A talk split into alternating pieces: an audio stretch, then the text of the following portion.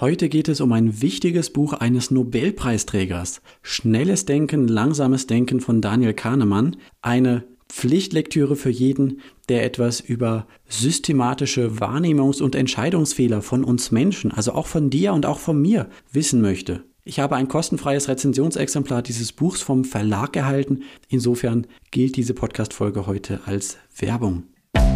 Ich Stark, dein Ratgeber-Podcast zu Psychologie, Gesundheit und Lebenszufriedenheit. Ich bin Christian Koch, los geht's. Hallo und herzlich willkommen zu einer neuen Folge Ich Stark.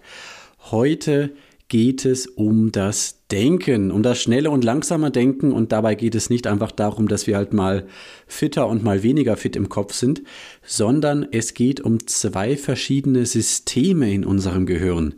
Es geht um den schnellen Energiesparmodus, der mehr Entscheidungen trifft, als uns bewusst ist. Und es geht um den langsamen, aber anstrengenden Modus, den wir manchmal einsetzen sollten, wenn wir es nicht tun. Ganz konkret möchte ich euch ein Buch vorstellen. Und ich denke, viele haben schon davon gehört, denn es ist ein Bestseller, ein Weltbestseller tatsächlich.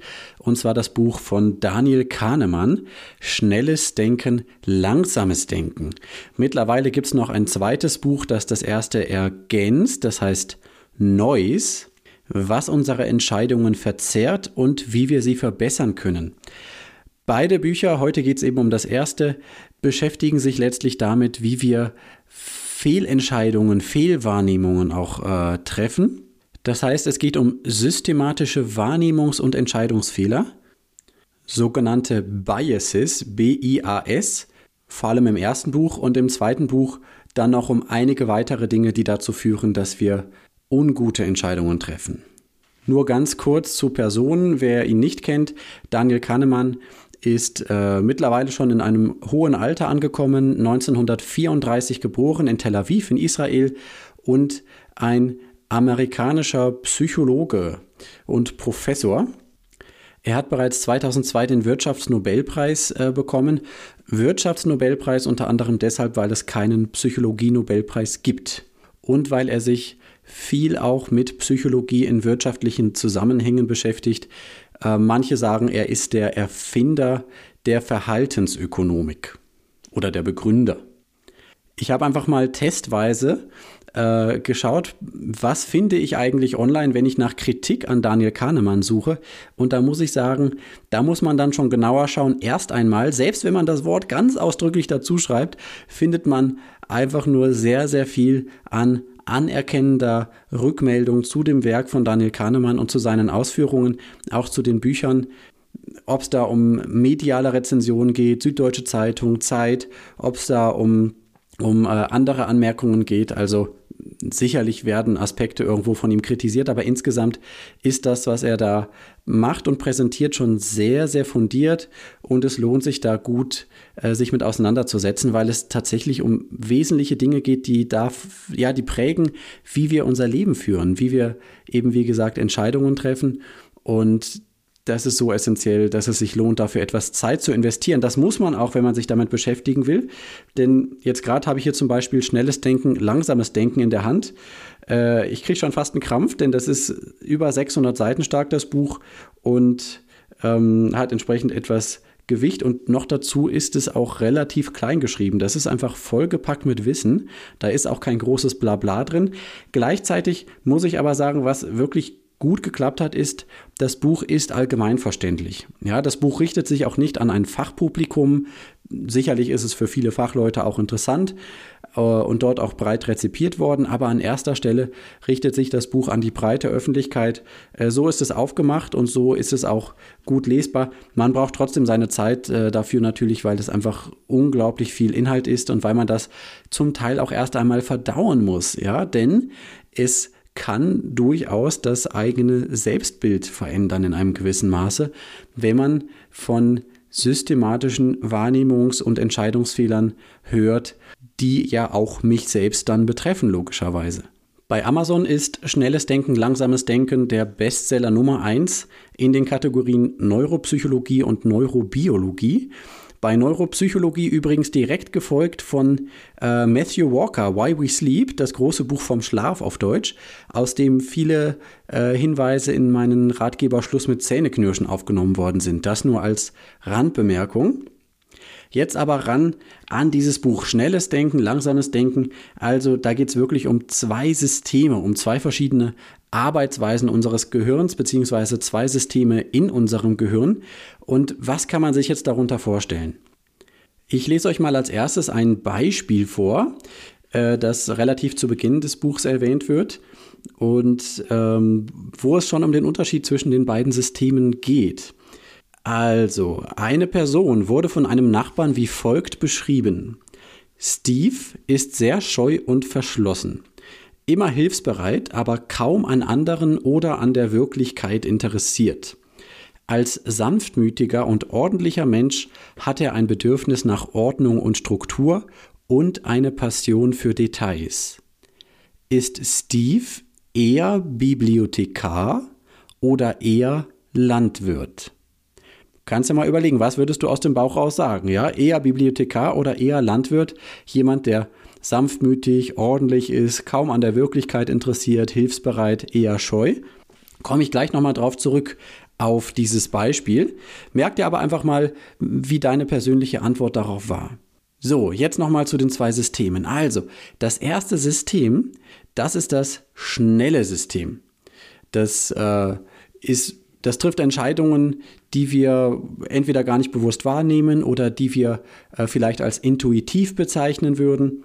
Und es arbeitet relativ einfach, einfach so vor sich hin, äh, hat eben den Vorteil, dass es auch wenig Energie braucht im Gehirn. Ich lese mal eine Beschreibung vor. System 1 arbeitet automatisch und schnell, weitgehend mühelos und ohne willentliche Steuerung. Und mit diesem System hast du möglicherweise eben diese Beschreibung äh, dieser Person Steve, sanftmütig, eher scheu, nicht so an der Wirklichkeit interessiert, hilfsbereit. Möglicherweise hast du mit diesem System auf diese Beschreibung reagiert und äh, gesagt, okay, der Steve, ja, der wird doch bestimmt ein Bibliothekar sein, ja, denn äh, das passt doch viel besser. Ein Bibliothekar, gut, der muss nicht so an der Wirklichkeit interessiert sein wie der, äh, wie ein Landwirt. Der kann auch scheuer sein. Gut, scheu könnte vielleicht ein Landwirt auch noch sein, aber ähm, auf jeden Fall äh, hilfsbereit passt doch auch super. Wofür braucht denn ein Landwirt Hilfsbereitschaft? Ne? Also äh, der Bibliothekar ist äh, hilfsbereit, der ist äh, scheu, der ist sanftmütig, ordentlich hatten wir noch, eine, eine Passion für Details, ja. Und dieses System 1, was so schnell arbeitet, das geht dann her und sagt, okay, äh, ich beantworte eigentlich gar nicht wirklich die Frage, die gestellt ist. Die Frage ist ja, was ist wahrscheinlicher? Ja, was ist wahrscheinlicher? Ist der Steve Bibliothekar oder Landwirt? Nein, stattdessen, diese Frage ist nämlich anstrengend zu beantworten, dafür braucht man Statistik. Stattdessen antwortet das System 1 äh, mit der Frage, ähm, was passt denn besser zu oder, oder welche, was würde ich dann eher assoziieren mit diesen Begriffen, die hier genannt werden? Und von der Beschreibung her passt es ja wunderbar, kann man sich gut vorstellen, dass so jemand gerne ein Bibliothekar ist. Aber dann kommt der Punkt, es gibt viel, viel weniger Bibliothekare als Landwirte.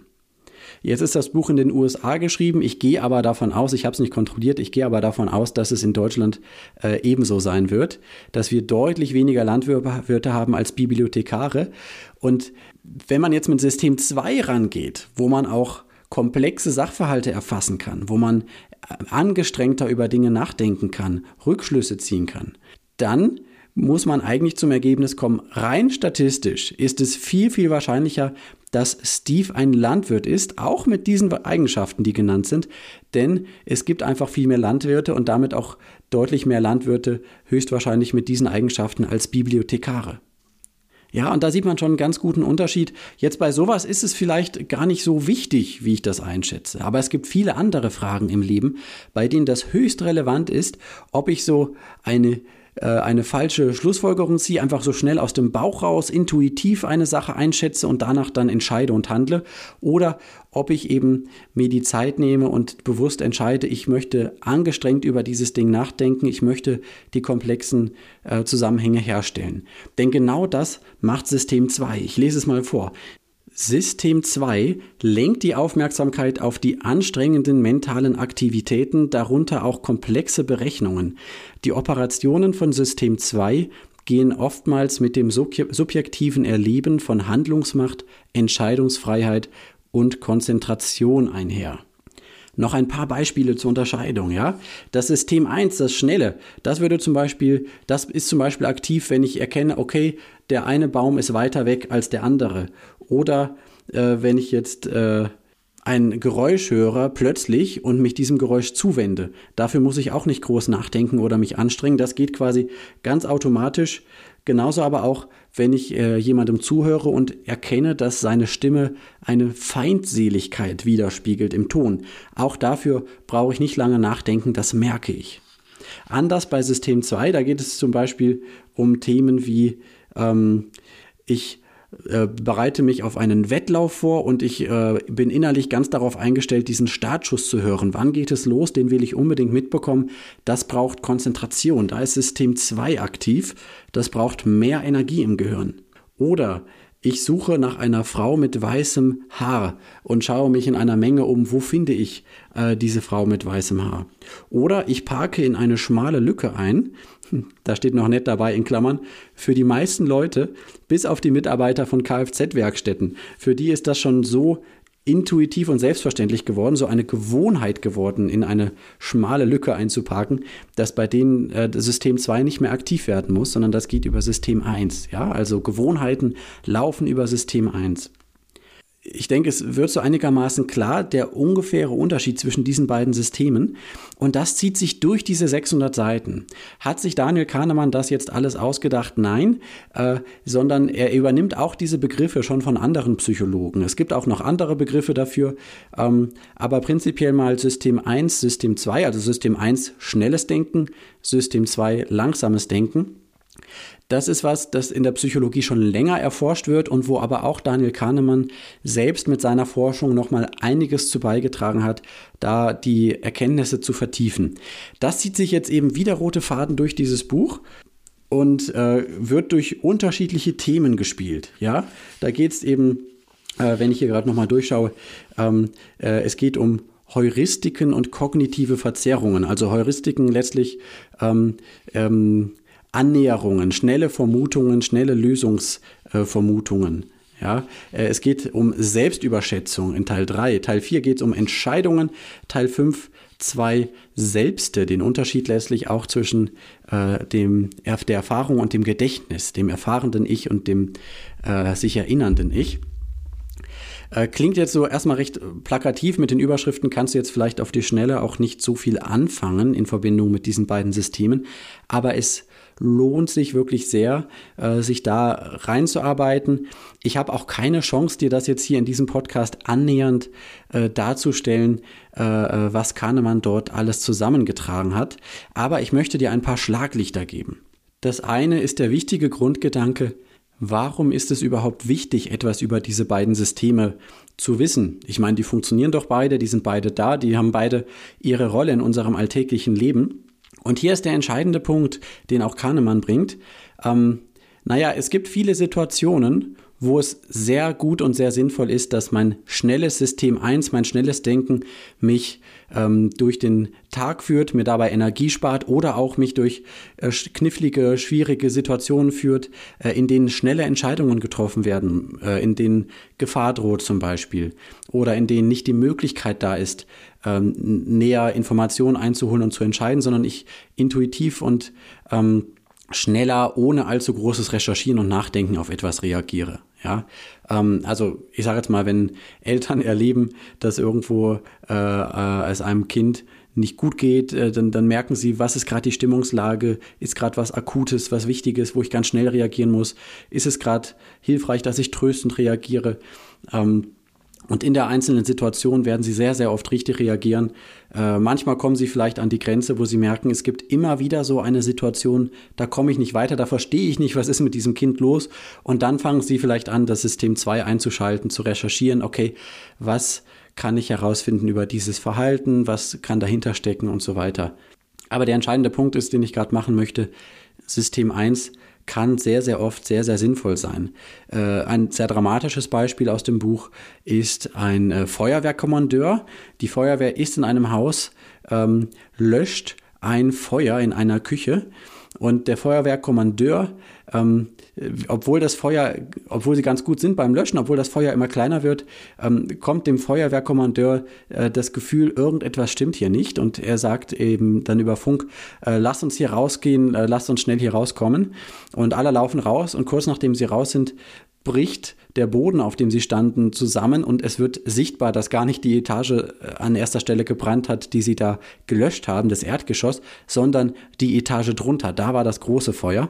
Das konnte der Feuerwehrkommandeur gar nicht bewusst sagen, was jetzt da der Hintergrund war, aber aus seiner Erfahrung heraus hat sein schnelles Denken abgeglichen, diese Situation mit den vielen, vielen, vielen Erfahrungen, den vielen, vielen Situationen von Feuerlöschen, die er schon gemacht hat.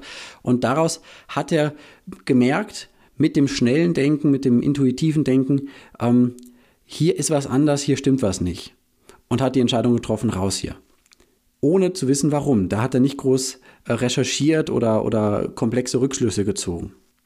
Ähnlich ist es mit der Intuition einer Kinderkrankenschwester, die äh, auf einer Geburtsstation arbeitet und ohne genau sagen zu können, warum, bei einem Kind den Eindruck hat, oh, irgendwie könnte da diese bestimmte Erkrankung oder dieses bestimmte Problem eine Rolle spielen, was gelegentlich mal vorkommt, äh, aber nicht so oft. Aber ich habe schon ein paar Mal erlebt und irgendwas an diesem Kind erinnert mich daran. Ich kann nicht genau sagen, was, aber ähm, das sollten wir mal überprüfen, ob das vorliegt. Das sind alles Situationen, wo das sehr gut ist und wunderbar, dass wir das schnelle Denken zur Verfügung haben, was nämlich auch wirklich eine Menge leisten kann und uns im Leben eine Menge, Menge bringt. Aber es kann eben Situationen geben, wo es sinnvoll ist, ähm, ganz bewusst nicht auf das schnelle Denken zu vertrauen, sondern einen Stopp einzulegen und ganz bewusst das langsame Denken ins Boot zu holen, wo man recherchiert, wo man ähm, versucht, eine Perspektive von außen einzunehmen, wo man nicht aus dem Bauch heraus handelt. Und um zu wissen, wann das vor allem sinnvoll ist und wann das vor allen Dingen, ähm, ja, wann wir vor allen Dingen in die Falle tappen können, dass wir aufgrund des System 1 eine Entscheidung treffen, ohne das wirklich zu merken. Denn das ist auch noch der Clou. Uns ist das an und für sich nicht unbedingt bewusst oder in der Regel nicht bewusst, dass wir diese beiden Systeme haben. Das können wir eigentlich auch nur wieder über das langsame Denken überhaupt erfahren. Ja, also dass du mir gerade zuhörst und versuchst zu verstehen, wie es sich verhält mit diesen beiden Systemen in unserem Gehirn, das machst du mit dem langsamen Denken und vielleicht bist du auch schon ein bisschen angestrengt von diesen Ausführungen, ähm, von dieser Idee, wie bastle ich diese beiden Systeme zusammen. Kann durchaus sein. So, und wann kann das sein, dass das sinnvoll ist? Das ist vor allem dann sinnvoll, wenn ich die Möglichkeit hätte oder die Möglichkeit habe, eben mehr Informationen zu holen und äh, äh, klüger nachzudenken, intelligenter nachzuholen, äh, nachzudenken, eben ähm, über eine Entscheidung, die ansteht. Wenn ich es aber möglicherweise aufgrund der Verlockung, dass es so schön einfach ist, nicht mache. Ein Beispiel ist äh, die Frage, wen wähle ich denn in der Politik? Ja, da ist doch das Sinnvolle, äh, vor allen Dingen die Personen, die Parteien zu wählen, die eine gute Arbeit machen, die ähm, das umsetzen, was mir wichtig ist, die Werte, für die ich stehe, ähm, die vielleicht auch die Politik, von der ich profitiere oder ähm, vielleicht sage ich, ich möchte eine Politik, von der möglichst die ganze Gesellschaft profitiert und welche Partei setzt das am besten um. Das wäre ja sinnvoll, dann sich hinzusetzen, zu beobachten, auszuwerten, ähm, wie ist das wirklich im politischen Betrieb, wer macht diese Arbeit, wen kann ich da wählen. Ähm, und äh, das wäre alles System 2 und das ist ja höchst wichtig in einer Demokratie. Ja, das ist alles das langsame Denken eigentlich. Und letztlich äh, treffen wir aber, also viele von uns, mehr oder weniger alle irgendwie auch, äh, eine Entscheidung zum Teil auch mindestens aus dem Bauch heraus. Nämlich fragen wir uns zum Beispiel, okay, welcher Politiker ist mir sympathisch, der kriegt meine Stimme. Ja, das ist auch nicht ganz unwichtig. Äh, ich habe da vor diesem Podcast mit jemandem ein bisschen auch äh, drüber äh, philosophiert, weil natürlich möchte ich einem Politiker vertrauen können und dafür ist Sympathie ein wichtiges, ein, ein wichtiges Element. Aber die Frage reicht natürlich nicht für eine politische Wahl. Ja? Wer ist mir sympathisch, ist ja, die Antwort auf diese Frage ist ja viel, viel weniger als die Antwort auf die Frage, wer macht eine gute Politik in meinem Sinne. oder im Sinne der, so wie ich mir das vorstelle, für die gesamte Gesellschaft. Also wen sollte ich in diesem Sinne wählen? Jetzt kann man noch sagen, okay, das war jetzt ein Beispiel hier mit der Politik. Ähm, das äh, betrifft uns zwar alle so über die Jahre und ist irgendwie nicht so ganz äh, irrelevant, aber was ist mit meinem täglichen Leben? Und da komme ich gerade nochmal zurück auf Christian Thiel, Generation Beziehungstag. Der war ja vor kurzem hier im Podcast zu Gast. Wir haben darüber gesprochen, äh, die Liebe und die Wissenschaft. Was wissen wir eigentlich aus der Wissenschaft über Paarbeziehungen? Und in seinem Buch geht er genau auch auf diesen Aspekt ein und benennt auch Daniel Kahnemann, ähm, eben, wo er sagt, naja, das ein Problem ist oft, gerade auch bei, äh, bei Paarbeziehungen, ähm, dass wir mit diesen Heuristiken arbeiten, mit diesen äh, schnellen Vermutungen, mit diesen schnellen Annahmen, ähm, wie sie eben Daniel Kahnemann beschreibt. Und dann zum Beispiel Entscheidungen über Partnerschaften aus dem Bauch heraus relativ schnell fällen unter Umständen. Also er bringt das so auf eine Formel äh, sehr zugespitzt, dass er sagt, äh, also Männer verbringen 20 Stunden mit, dem, mit der Recherche vor dem Kauf eines Autos, zwei Stunden mit der Altersvorsorge und 20 Minuten brauchen sie nur, um sich für oder gegen eine Partnerschaft mit einer Frau zu entscheiden. Ähm, ist, ist sicherlich ein bisschen zugespitzt. Ähm, aber warum? Was ist der Hintergrund? Ähm, naja, beim Autokauf das ist eigentlich eine relativ einfache Angelegenheit noch, weil ich kann da Dinge ganz gut miteinander vergleichen. Okay, da ist der Preis, da sind bestimmte Sicherheitssysteme, da kann ich sagen, das Design gefällt mir besser als das und äh, äh, hier finde ich den Verbrauch besser und so weiter. Also das sind alles Sachen, die kann man ganz gut miteinander vergleichen und das ist auch gar nicht so anstrengend obwohl das, obwohl diese Arbeit schon auch äh, äh, äh, langsames Denken durchaus ist. Ja, wenn man jetzt mal Klammer auf das außen vor lässt, äh, äh diese Erkenntnisse ähm, von, äh, von einigen Hirnforschern, ähm, dass möglicherweise manchmal mein Gehirn beim Betrachten von bestimmten Dingen einkauft, ohne dass mir das bewusst ist, weil schon die Entscheidung reift, das da will ich haben. Ja, also das mal ausgeklammert. Aber ansonsten jetzt zu vergleichen, Preis, Leistung, ähm, was, was, welches Auto hat die Anforderungen, die für mich wichtig sind, das wäre schon System 2, das langsame Denken. Ja, ähm, Altersvorsorge, sagt Christian Thiel, ist eben schon deutlich komplexer, da zu verstehen, wie funktioniert das gut. Da braucht man eigentlich einiges an Wissen. Das ist schon wieder so anstrengend, ähm, dass, äh, dass man sich zwar noch damit beschäftigt, weil man weiß, das ist wichtig, aber so sehr will man dann auch nicht ins Detail gehen, weil es halt wirklich anstrengend ist. Äh, da nimmt man die zwei Stunden und vielleicht setzt man dann das System 1 tatsächlich ein, das schnelle Denken und sagt sich hier, mein Bankberater, der ist mir sympathisch, dem vertraue ich, was der mir vorschlägt, werde ich machen. Auch da wäre es natürlich dann schon klüger, sich reinzuarbeiten und die Fähigkeit zu bekommen, da gute Entscheidungen zu treffen. Langsames Denken, aber ja, kann man abwägen. Manche möchten sich auch nicht so sehr da reinarbeiten. Ne? Obwohl es aber wirklich eine mega Entscheidung ist, gerade wenn man jung ist, äh, kann man da mit klugen Entscheidungen sehr große Unterschiede erzielen äh, über die Jahrzehnte. Okay, und jetzt 20 Minuten Partnerschaft, was? Also, ähm, ich weiß jetzt gerade nicht mehr genau, das habe ich mir gerade hier nicht notiert, woher Christian Thiel diese, diese Zahlen hat oder inwieweit er das jetzt wirklich zugespitzt hat. Aber ähm, er sagt es eben so, viele Männer, 20 äh, Stunden Autokauf, 2 Stunden Altersvorsorge, 20 Minuten Partnerschaft. Bei Partnerschaft geht es dann eben aus dem schnellen Denken raus, okay, äh, sieht die Frau so aus, wie sie mir gefällt und ist sie gut und sympathisch zu mir, dann wird schon passen.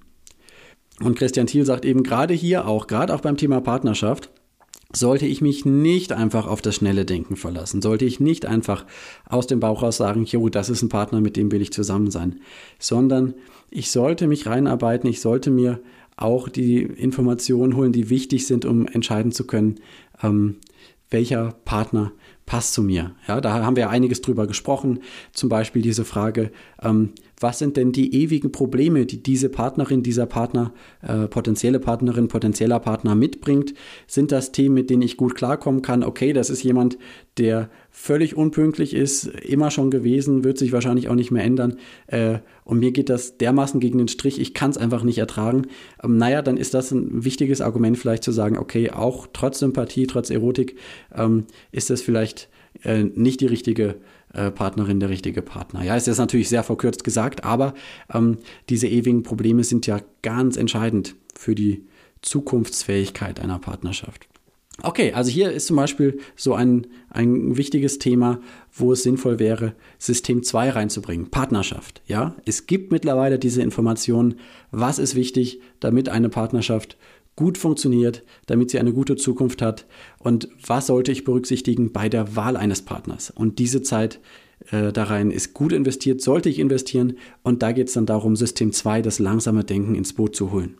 Das mal jetzt nur so als ein paar Beispiele. Ja, also es geht wirklich, ihr seht das, es geht wirklich letztlich um lebensentscheidende Punkte, um, um lebensprägende Entscheidungen ähm, und dafür, äh, um eben allgemein seine Fähigkeit zu verbessern, kluge Entscheidungen zu treffen, kluge Weichen zu stellen für das eigene Leben, ähm, was enorm viel ausmachen kann, enorm viel Probleme sparen kann und enorm äh, viel Positives mehr ins Leben bringen kann. Dafür ist es sehr, sehr hilfreich, eben diese Unterschiede zu kennen. Ein zweites oder ein anderes Schlaglicht möchte ich euch noch geben, eher vom Ende vom Buch, das letzte Kapitel. Ähm, so die, die zwei Selbste ist es im Deutschen übersetzt, ja, two, two selves im Englischen, das erfahrende und das erinnernde Ich. Und da ist eben das Interessante, ähm, es ist ein Unterschied, wie ich etwas erlebe und wie ich mich da, daran später erinnere. Ja, und dabei geht es jetzt nicht nur darum, ähm, das wird nochmal eine eigene Podcast-Folge, äh, wie, wie es Julia Shaw schreibt, das trügerische Gedächtnis, ja, dass ich äh, jedes Mal, wenn ich eine Erinnerung aufrufe, die auch leicht verändert wieder abspeichere, dass also meine Erinnerungen sich im, Zeit im Laufe der Zeit verändern und nicht so zuverlässig sind, wie ich das meine, subjektiv. Ja, darum geht es jetzt hier gar nicht, sondern äh, oder zumindest nicht an erster Stelle, sondern es geht, ähm, äh, um was es geht, kann ich Beispiel gut deutlich machen an dem Beispiel, was auch Daniel Kahnemann bringt, das Beispiel einer Darmspiegelung. Ja, ähm, und zwar zwei Patienten. Die Frage ist, welcher Patient hatte die schlimmere Darmspiegelung? Ja, der eine, bei dem war die Darmspiegelung relativ schnell zu Ende und sie war kurz und schmerzhaft. Ja, also es geht letztlich auch um eine Zeit, in der das Ganze passiert ist, wo das eben wirklich noch schmerzhaft war. Ähm, und äh, da hat sich ja einiges äh, verändert. Ähm, aber man kann es jetzt auch ersetzen durch einen anderen medizinischen Eingriff oder so. Also irgendwie, sagen wir mal, beim Zahnarzt. Ne? Also das eine, die eine Variante ist kurz und schmerzhaft. Ähm, die andere Variante, ähm, ähm die die hat in der Spitze, wenn man sich das anschaut im Diagramm, hat die in der Spitze dasselbe, denselben Höhepunkt an Schmerz erleben. Ja? Also sie hat quasi alles das, was die erste Variante hat, hat sie auch. Sie ist äh, das kurze und schmerzhafte hat sie auch, aber danach geht es noch weiter eine ganze Zeit lang. Die ist also viel länger, diese zweite Behandlung. Und die ist auch am Ende noch schmerzhaft, aber weniger schmerzhaft als am Anfang. Ähm, und äh, jetzt würde man ja eigentlich denken, okay, äh, wenn man sich das so äh, dann überlegt, dieser, dieser erste Patient, der, der muss es ja, also der hat es ja wirklich äh, besser gehabt, weil alles, was der erlebt hat an Schmerz, an, an Dauer und Intensität, hatte der zweite auch. Aber beim zweiten kommt ja noch was obendrauf. Das ging ja noch länger, wenn es auch am Ende dann eben weniger schmerzhaft war. Aber davor war es ja genauso schmerzhaft wie für den ersten Patienten auch. Ja? Also war eindeutig die erste Behandlung die bessere oder die angenehmere. Und das Interessante ist jetzt eben, äh, wenn man die beiden fragt, dann sagt eben der zweite Patient, äh, nee, meine, meine Behandlung war die angenehmere. Also wenn man, das wird entsprechend äh, bewertet. Äh, ich weiß jetzt nicht ganz genau, wie sie vorgegangen sind, ähm, aber das ist untersucht worden, jetzt nicht nur bei zwei Patienten natürlich, sondern bei mehr. Ja? Und wo, woran liegt das, dass da dieser zweite, wo man denkt, der hat es doch eigentlich schlimmer gehabt, dass der in der Erinnerung sagt, äh, äh also es war angenehmer. Ja, also, also der, der bewertet das nicht so schlimm, wie es der erste bewertet. So muss man es eigentlich sagen. Äh, und hier geht es um die Peak-End-Theorie, die man da aus dieser Erkenntnis oder aus dieser Studie und anderen Studien eben äh, herauszieht. Dass nämlich in der Erinnerung bleibt vor allen Dingen hängen, okay, was war, was war der schlimmste Moment, aber dann auch, wie hat es geendet, wie hat es aufgehört. Das prägt die Erinnerung auch ganz entscheidend. Ähm, und wenn man das so ernst nimmt, könnte man darüber nachdenken, ob das nicht angemessen ist, wenn ein Zahnarzt nach der schmerzhaften, äh, äh, krassen Behandlung noch ein bisschen weiter im Mund herummacht, ein bisschen unangenehmes Gefühl noch macht, aber nicht mehr so schlimm wie beim, beim da, wo es wirklich wehgetan hat, damit man das Ganze in besserer Erinnerung behält. Verrückte Idee. Also als ich das ähm, gelesen habe und gehört habe, äh, auch als Hörbuch, ähm, äh, war ich erstmal so ein bisschen so äh, frappiert. Also was, was, äh, was soll man denn jetzt damit machen? Ist doch, bleibt es nicht natürlich dabei, dass es besser ist, diese, diese kurze äh, Behandlung zu machen? Also da, da ist mein, mein System 1, mein schnelles Denken sagt sofort, nee, das soll doch äh, möglichst schnell vorbei sein. Ähm, und da ist der Punkt eben, es ist ein Unterschied, das kann man ja auch messen und, und auswerten. Was erlebt jemand währenddessen? Ja. Äh, und was äh, äh, und an was erinnert sich jemand. Und das Interessante ist, zum Beispiel ganz viel von unserer Lebenszufriedenheit, ganz viel davon, wie wir auf unser Leben schauen, das ist eigentlich äh, ein erinnerndes Schauen. Und das ist anders, als ich es seinerzeit erlebt habe. Das kann übrigens auch den Urlaub betreffen, wo ich dann im, in der Rückschau nach und nach das ganze Anstrengende äh, mit Hinfahrt und den ganzen Stress und so weiter irgendwie ausblende und nur noch die schönen Fotos in Erinnerung habe, die ich dann äh, irgendwie mal jedes Jahr auf Facebook nochmal wieder äh, äh, sehe. Kahnemann beschreibt auch äh, in einem TED-Talk auf YouTube, den Link packe ich euch unten runter, ist aber nur auf Englisch, ähm, ein ganz interessantes Beispiel, wo eben Leute ähm, die in einer, einem Gebiet in den USA leben, wo es viel regnet, wo das Wetter nicht so gut ist, wo die sich eben denken, naja, in, in, in Kalifornien, wo viel Sonne scheint, da, da, da muss man, da müssen die Leute doch viel glücklicher sein, das muss doch viel besser sein äh, durch das Wetter her. Äh, äh, und wenn ich da hinziehe, werde ich auch glücklicher sein. Und dann kann man das Ganze eben begleiten und auswerten, hat man auch gemacht. Wenn Leute dann dahin ziehen nach Kalifornien, das Interessante ist, wenn man sich das anschaut, was erleben sie, was erfahren sie, das erfahrende Ich, ähm, da äh, ändert sich eigentlich nicht so viel in ihrem Glück.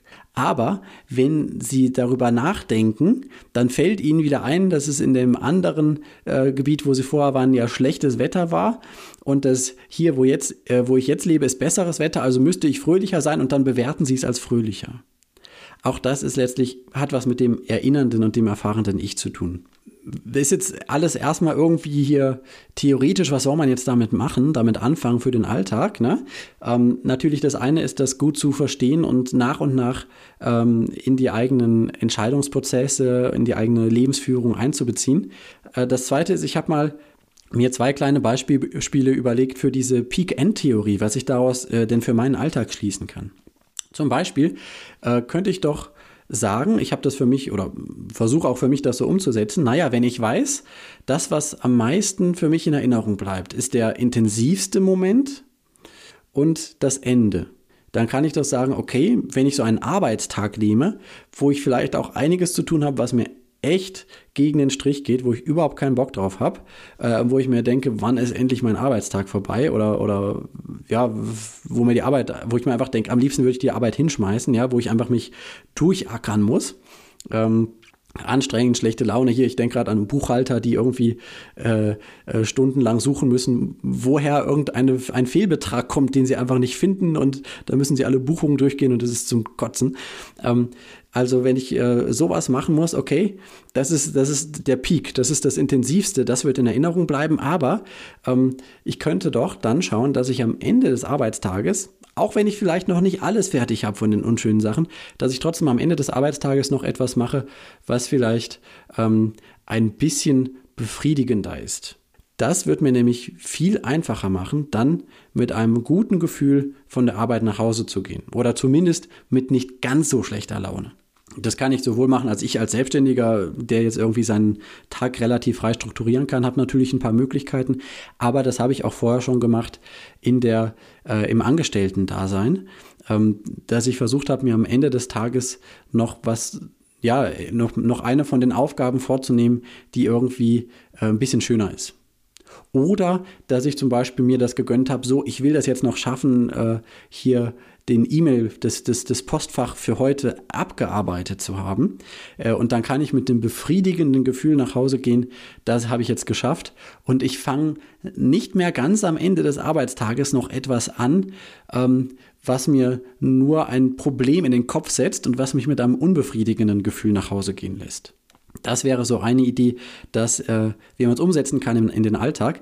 Andere Idee, wie ist das, wenn ich als Eltern mit einem Kind oder mehreren Kindern Hausaufgaben mache und das artet immer wieder aus. Das wird immer wieder unangenehm ähm, weil ich einfach ein Kind dabei habe, was sich mit Hausaufgaben sehr, sehr schwer tut und ähm, ähm, und es kostet einfach wahnsinnig viele Nerven, es dauert lange, es schaukelt sich vielleicht auch manchmal hoch, dass man dann, dann wird man sauer, dann meckert man und äh, irgendwie ist es alles nicht so, wie man es haben will.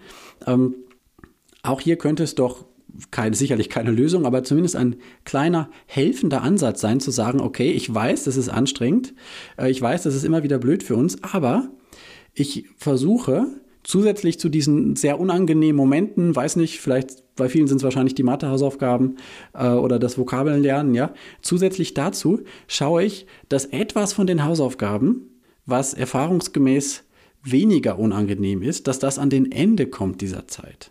Ja, an das Ende. Äh, dass es am Ende, äh, ich weiß nicht, vielleicht ist das jemand, der mag es dann äh, für Deutsch äh, einen Text zu lesen oder sowas oder äh, äh, Vokabeln lernen, was man einfach immer wieder machen muss, das, das äh, mag er zwar nicht, aber es ist okay. Ja, dann könnte ich mir als Elternteil überlegen, okay, ich setze es mit diesem Kind so um, dass wir äh, ähm, irgendwo diese anstrengenden Sachen nicht ans Ende setzen, sondern in die Mitte oder so. Und dass ich am Ende, dass wir das einfach als Ritual machen, ganz am Ende kommt nochmal das Lernen von Englisch-Vokabeln. Und mir ist einfach bewusst dadurch, dass das Ende dann nicht so schlimm ist, wie wenn ich aufhöre, da wo es gerade am ätzendsten ist, ja, dadurch wird sich die Erinnerung an die Hausaufgabenzeit verändern. Die wird nämlich dann weniger schlimm sein. Und das ist ein kleiner Baustein dafür, dass nach und nach möglicherweise ähm, dann auch schon die Voreinstellung äh, äh, positiver wird. Ja, also im Grunde, wenn ich daran denke, nachher kommen wieder die Hausaufgaben, dann äh, rufe ich dabei ja auch meine Erinnerung auf, wie war das bisher immer mit der Hausaufgaben? Oh, das war wieder so ätzend die letzten Tage. Ähm, und wenn diese Erinnerung ein bisschen positiver ist, dann hilft es Kind und Elternteil schon mit ein bisschen weniger schlechter Laune in diese Hausaufgabenzeit äh, reinzustarten. Okay, ist jetzt, äh, also solche Geschichten kann man eben für sich daraus ziehen und dann in den Alltag äh, übertragen. Ähm, kannst du auch noch auf viele andere Sachen natürlich übertragen, aber soweit soll es das mal für jetzt gewesen sein. Ich denke, es ist prinzipiell mal deutlich geworden, wo, worum es geht. Ähm, und danach kann ich es dir nur überlassen, dieses Buch zu lesen und zu hören. Wie gesagt, das erste Buch, das ist schon vor ein paar Jahren erschienen, Schnelles Denken, Langsames Denken. Ähm, und das zweite Buch, äh, das jetzt relativ frisch noch ist, im Mai 2021 erschienen, Noise, also Lärm, Geräusch, äh, auch ein Ausdruck dafür, so an, an sozusagen äh, was alles an, an Nebengeräuschen ist, die, die eigentlich nicht wichtig sind. Ja, dafür steht auch dieser Ausdruck Noise. Was unsere Entscheidungen verzerrt und wie wir sie verbessern können. Das zweite habe ich noch nicht gelesen, steht auf meiner Leseliste. Ähm, ich denke, das wird auch noch mal das ein oder andere in meinem Selbstbild, in meinem Bild anderer Menschen, in meinem Blick auf die Welt äh, verändern. So war es jedenfalls beim ersten Buch. Ich habe sehr davon äh, profitiert. Und ja, Genau, kann es äh, da nur ans Herz legen. Aber man braucht wirklich das System 2, das langsame Denken. Es ist durchaus anstrengend, sich mit diesem Buch auseinanderzusetzen, wenn man da möglichst viel von verstehen will. Man hat aber äh, auch die Möglichkeit, vieles davon ähm, ja auch mit einer gewissen Lockerheit zu lesen, denn es kommt schon immer wieder auch was Humorvolles drin vor, es kommen Anekdoten drin vor. Ähm, genau, von da äh, ein Buch, was sich, denke ich, äh, für viele lohnen kann. Okay, soweit für heute. Ich hoffe, es war der ein oder andere Gedanke dabei, der äh, für dich interessant und hilfreich ist. Ähm, vielen Dank fürs Zuhören. Es wird in Kürze ein, werde ich ein Interview aufnehmen mit einer Albtraumforscherin. Da gibt es eine wissenschaftlich geprüfte oder wissenschaftlich untersuchte Methode, die ziemlich gut funktioniert. Äh, ich glaube, ungefähr bei zwei Drittel der Albtraumgeplagten funktioniert die hervorragend und die ist auch nicht schwer umzusetzen. Und mit dieser Methode kann man Albträume so verändern, tatsächlich, ähm, dass man eigentlich dann ja keinen Albtraum mehr hat oder zumindest keinen so schlimmen Albtraum. Und wie geht das? Darüber werde ich eben äh, mit der Kognitionswissenschaftlerin Katharina Lüth sprechen, die dazu forscht. wenn du das hier hörst, relativ zeitnah, dann schreib mir gern noch, was hast du an Erfahrungen mit Albträumen? Was hat dir geholfen, äh, die loszuwerden? Was hast du an Gedanken dazu oder an Fragen dazu? Ähm, dann nehme ich das gerne mit rein in das Interview. Ansonsten möchte ich mich nochmal bedanken. Ich habe gesehen, mittlerweile haben mich doch einige Leute auch bei Spotify schon bewertet, sodass da jetzt was angezeigt wird und tatsächlich wird da angezeigt fünf Sterne für äh, Bewertung für diese Show. Das äh, freut mich natürlich sehr. Vielen, vielen Dank. Dankeschön für euer Ohr, für eure Aufmerksamkeit. Alles Gute und bis zum nächsten Mal. Ciao, ciao.